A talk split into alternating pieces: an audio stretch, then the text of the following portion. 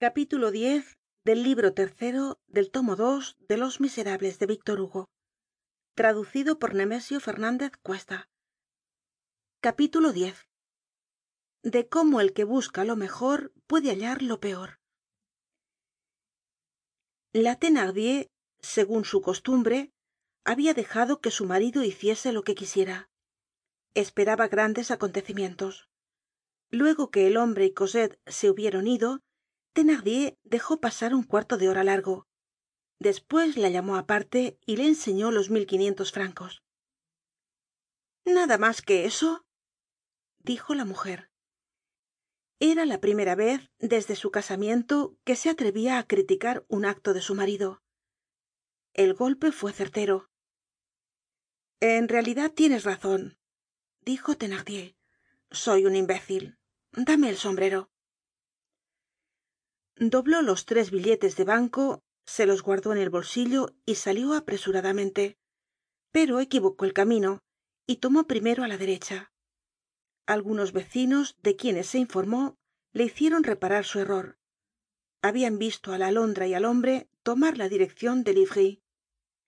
Siguió esta indicacion marchando apresuradamente y hablando consigo mismo ese hombre es evidentemente un millonario vestido de amarillo y yo soy un animal.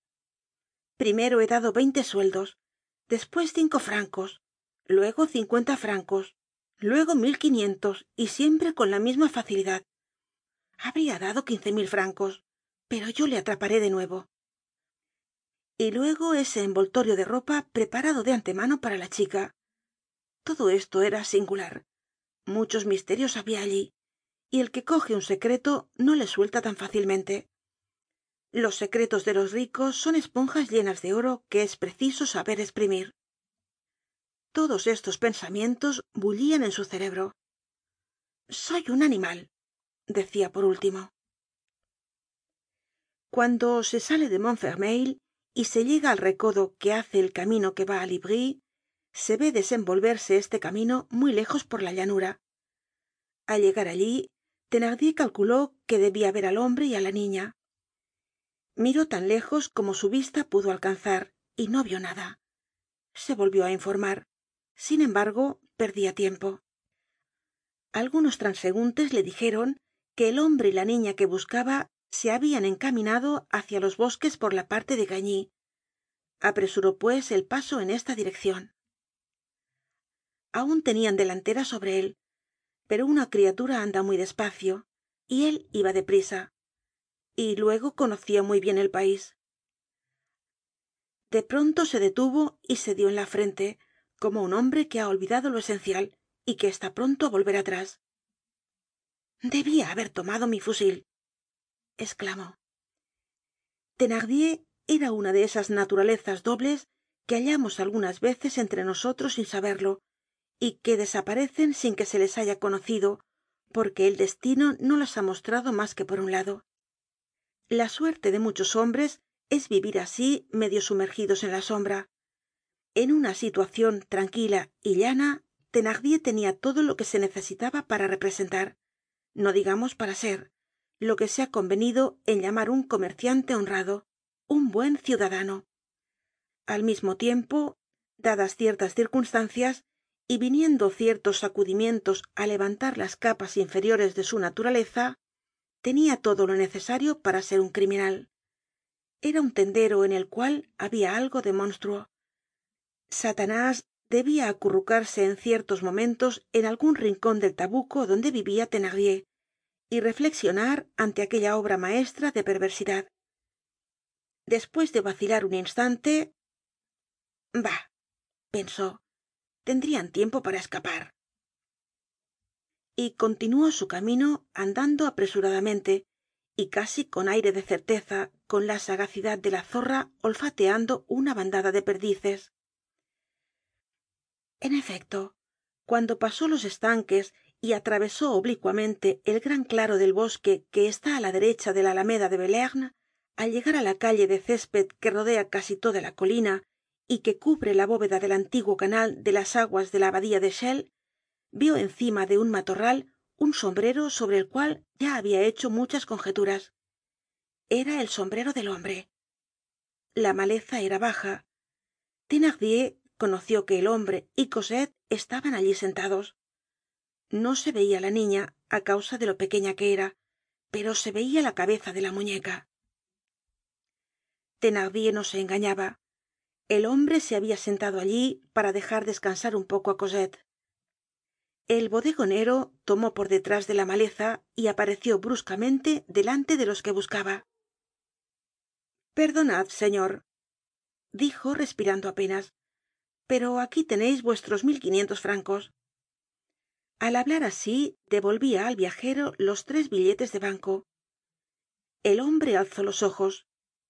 Qué significa esto thenardier respondió respetuosamente.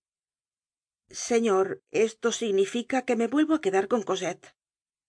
Estremecióse cosette y se estrechó más y más contra el hombre.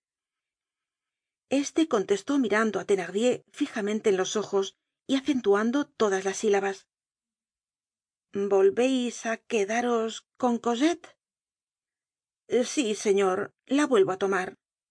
Voy á deciros lo he pensado bien yo francamente no tengo derecho á dárosla. Soy un hombre honrado ya lo veis. Esa niña no es mia es de su madre.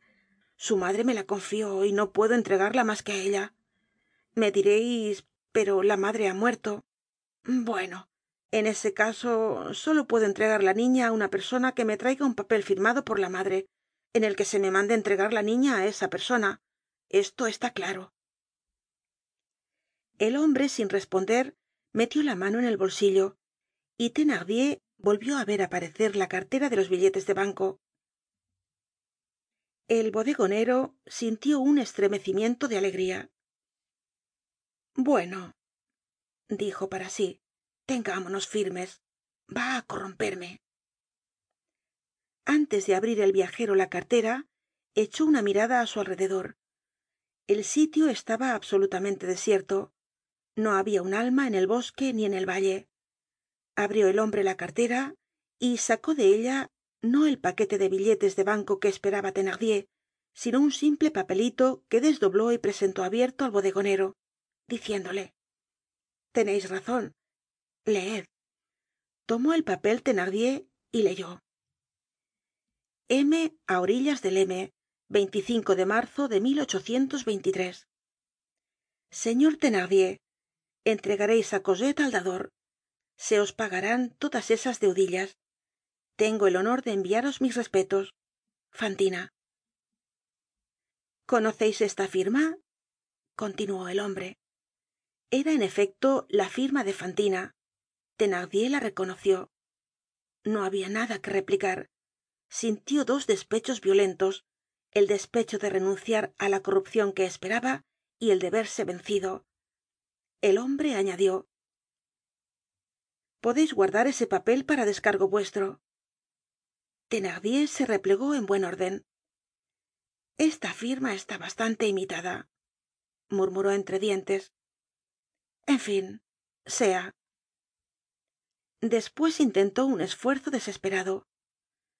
Señor dijo está bien pues que sois la persona enviada por la madre pero es preciso pagarme todo lo que se me debe que no es poco. Púsose el hombre de pie y dijo quitándose al mismo tiempo con los dedos el polvo de sus raídas mangas. Señor thenardier en enero la madre contaba que os debia ciento veinte francos. En febrero le habeis enviado una cuenta de quinientos francos. A fines de febrero habeis recibido trescientos francos y otros trescientos á principios de marzo desde entonces han pasado nueve meses que á quince francos segun el precio convenido son ciento treinta y cinco francos. Habíais recibido cien francos de más. Se os quedaban á deber por consiguiente treinta y cinco francos y por ellos os acabo de dar mil quinientos. Sintió entonces thenardier lo que siente el lobo en el momento en que se ve mordido y cogido en los dientes de acero del lazo. Quién es este diablo de hombre dijo para sí. Hizo lo que el lobo dio una sacudida. La audacia le había salido ya bien una vez. Señor fulano dijo resueltamente y dejando esta vez á un lado todo respeto me volveré á quedar con cosette ó me dareis mil escudos. El viajero dijo tranquilamente ven cosette.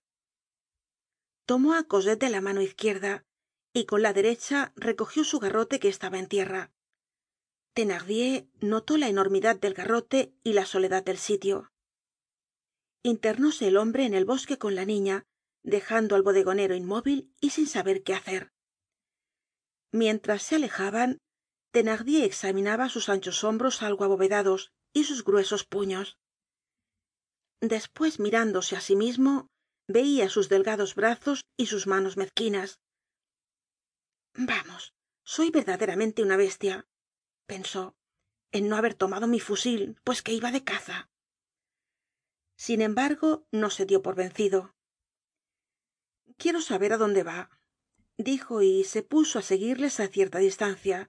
Le quedaban dos cosas en la mano una ironía el pedazo de papel firmado fantina y un consuelo los mil quinientos francos el hombre se llevaba á cosette en direccion de livry y de bondy. Andaba lentamente con la cabeza baja en actitud reflexiva y triste. El invierno habia dejado el bosque tan despojado de hojas que thenardier á pesar de ir á bastante distancia no les perdia de vista. De vez en cuando volvíase el hombre y miraba si le seguían. De pronto vio á thenardier y entró bruscamente con cosette en una espesura donde los dos podian ocultarse. Diantre dijo thenardier y redobló el paso. La espesura de la maleza le habia obligado á acercarse á ellos. Cuando el hombre estuvo en lo mas espeso se volvió. Thenardier procuró ocultarse entre las ramas pero no pudo impedir que le viese el hombre. Este le echó una mirada inquieta despues se encogió de hombros y continuó su camino el bodegonero se puso á seguirle. Así anduvieron doscientos ó trescientos pasos. De pronto el hombre volvió la cara atrás y vio al bodegonero. Pero esta vez le miró con aire tan sombrío que thenardier juzgó inútil ir mas adelante y se volvió á su casa